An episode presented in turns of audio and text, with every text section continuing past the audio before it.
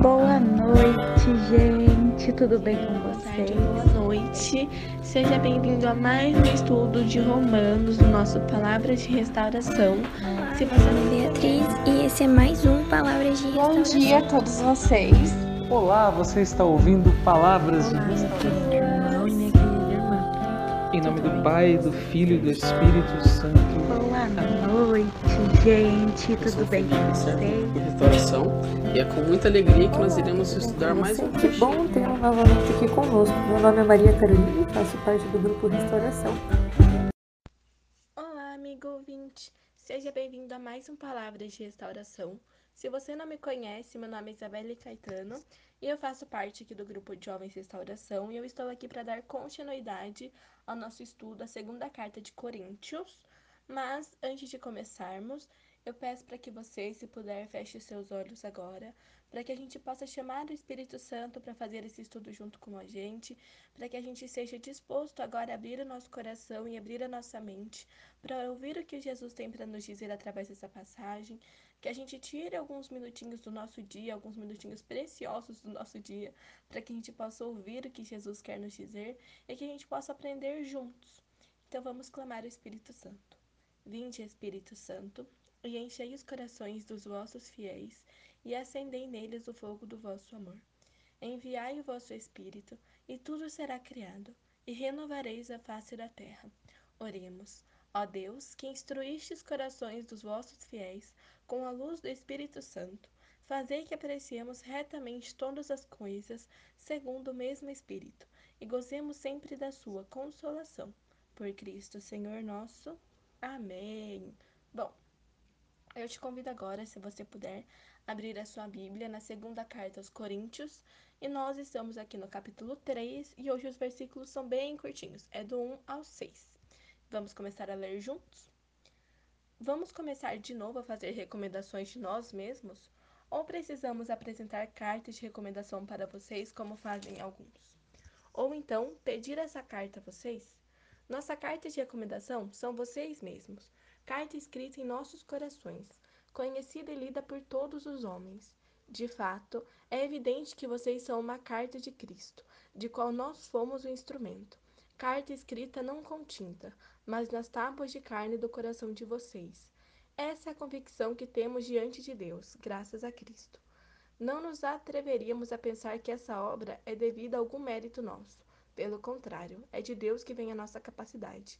Foi Ele que nos tornou capazes de sermos ministros de uma aliança nova. Não a aliança da letra, mas do Espírito, pois a letra mata e o Espírito é que dá vida. Até aqui, palavras do Senhor. Graças a Deus. Bom, enquanto eu rezava é, em cima dessa passagem, enquanto eu lia, a primeira coisa que veio na minha cabeça foi a palavra obediência. Porque antes de termos um chamado, antes de termos uma vocação, antes de sermos qualquer coisa, nós somos imagem e reflexo de Cristo. E o que isso quer dizer? Isso quer dizer que nós temos a responsabilidade de levar o amor de Jesus para outras pessoas que estão distantes, ou até mesmo que não conhecem. E isso é muito importante porque essa foi uma missão que nos foi dada, ser carta de amor para o mundo. Nossa missão principal é ir pregar o evangelho, é ir pregar o amor.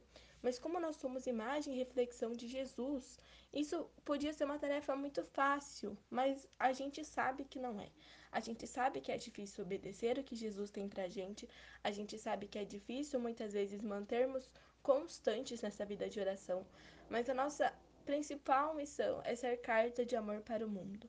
É levar Jesus para as pessoas, é fazer isso através das nossas palavras, através das nossas ações, através do nosso agir. E muitas vezes essa se torna uma tarefa muito difícil e que a gente acaba deixando só para quando vamos na missa, ou quando vamos servir em algum retiro, ou quando vamos ir para alguma missão. E a gente esquece que nosso, no nosso dia a dia a gente também precisa fazer isso. A gente esquece que no nosso dia a dia Jesus também prepara coisas para a gente. A gente não pode deixar essa missão apenas para quando é um evento religioso ou apenas quando você quer.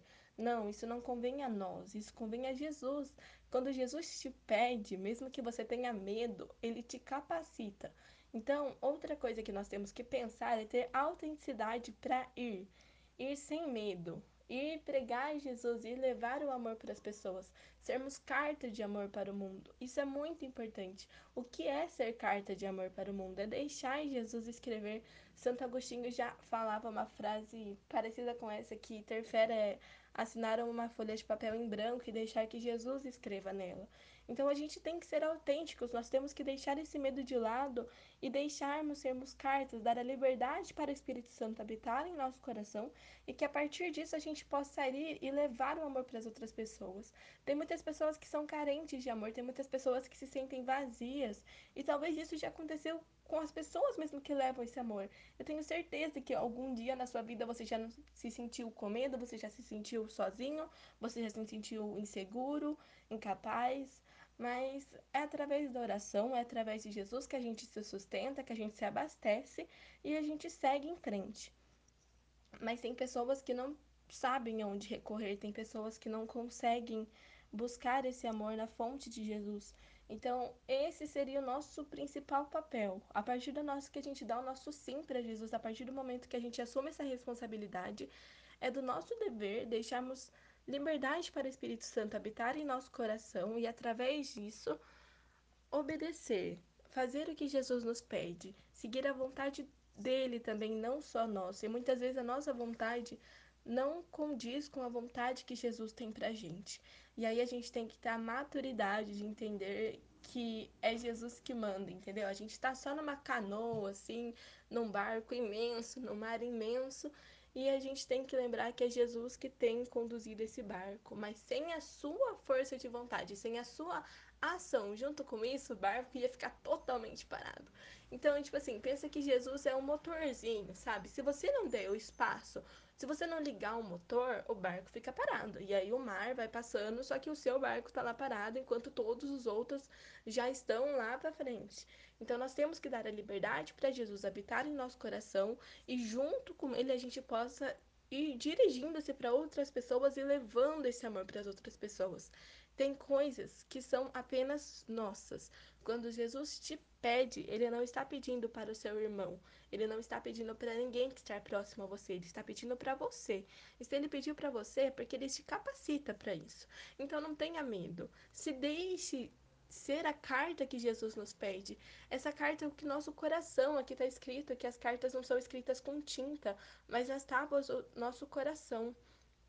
E a gente fala do que o coração tá cheio, né? É clichê, mas é verdade. Quando o nosso coração está cheio do Espírito Santo, quando o nosso coração está cheio de Jesus, a gente não quer falar de outra coisa.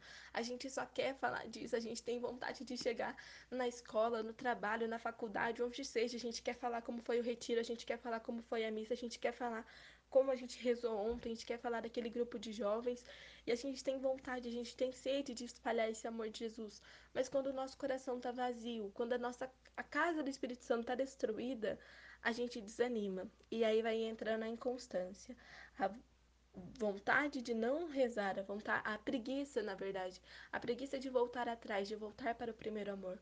Mas a gente não pode ser assim, a gente tem que se manter firme e forte, apesar de ser difícil. Eu sei, eu sei que é difícil, eu sei que nós somos teimosos também ao ouvir a palavra de Deus e querer fazer o que ele nos pede, mas estamos fazendo isso juntos, não estamos? Olha, que você está comigo agora rezando sobre essa palavra, tem outros áudios, tem outros métodos, tem missa, e por mais que seja difícil, a gente consegue fazer isso juntos, porque juntos somos mais fortes e juntos nós vamos alcançar o céu, nós vamos alcançar a santidade. Então, que você se lembre que uma pausa, tudo bem, mas agora desistir isso não é pra gente, porque Jesus nos dá força, Jesus nos dá vontade, Jesus nos dá o combustível de continuar. Então, que a gente tenha essa força, essa vontade de continuar, essa vontade de levar o amor de Jesus para as outras pessoas. Porque não adianta você receber tudo que o Espírito Santo te dá, todos os dons, você ler a Bíblia, mas não fazer nada com isso. Entende? Olha, ele pede e de levar o amor. Vamos ser cartas para o mundo. Quando a pessoa olhar para você, que ela possa enxergar Jesus, que através dos seus atos a pessoa possa ler em você o amor de Jesus, o amor do céu, de Maria, que a gente possa realmente ser exemplos disso, que a gente cumpra o nosso papel de imagem e semelhança de Jesus. Que a gente, quando as pessoas olharem para a gente, que elas pensem que sim, que é Jesus ali, não é você, que a gente tem ações parecidas com Jesus, a gente tem uma Bíblia para ler que mostra as ações que Jesus tiveram e que a gente possa se basear nisso antes de qualquer coisa. Isso de ser carta de amor para o mundo é sobre isso, é sobre as pessoas te olharem e verem que você se esforça para ser uma pessoa parecida com Jesus. É sobre as pessoas te olharem e você com, tipo, você seguir tanto Jesus que as pessoas te olham e pensam, olha isso, olha as ações dela, são parecidas com Jesus, olha os sonhos dela, olha o que ela fala, olha como ela age. É sobre isso, entendeu? Então que a gente possa se deixar nosso coração livre para o Espírito Santo habitar e a gente possa espalhar isso para o mundo, que a gente possa refletir esse amor de Jesus, que, as, que a gente seja realmente uma carta, que as pessoas nos leiam e pensem que nós sim seguimos Jesus, porque às vezes o único evangelho que a pessoa lê é você. Talvez você seja o maior, a maior influência para outra pessoa. Às vezes a pessoa não lê a Bíblia, mas ela te lê, ela te conhece, ela te vê. Então que a gente possa sim espelhar o amor de Jesus, que a gente possa seguir o que o Espírito Santo nos mostra e que a gente seja obediente ao que Jesus tem para nos dizer. Agora eu quero que você fique com essa reflexãozinha, que você reze em cima disso também, para que a gente, se precisar, mude algumas ações, mude algumas coisas, que a gente não perca a nossa essência de jeito nenhum, mas que a gente se lembre que muitas vezes o único evangelho que a pessoa lê é você.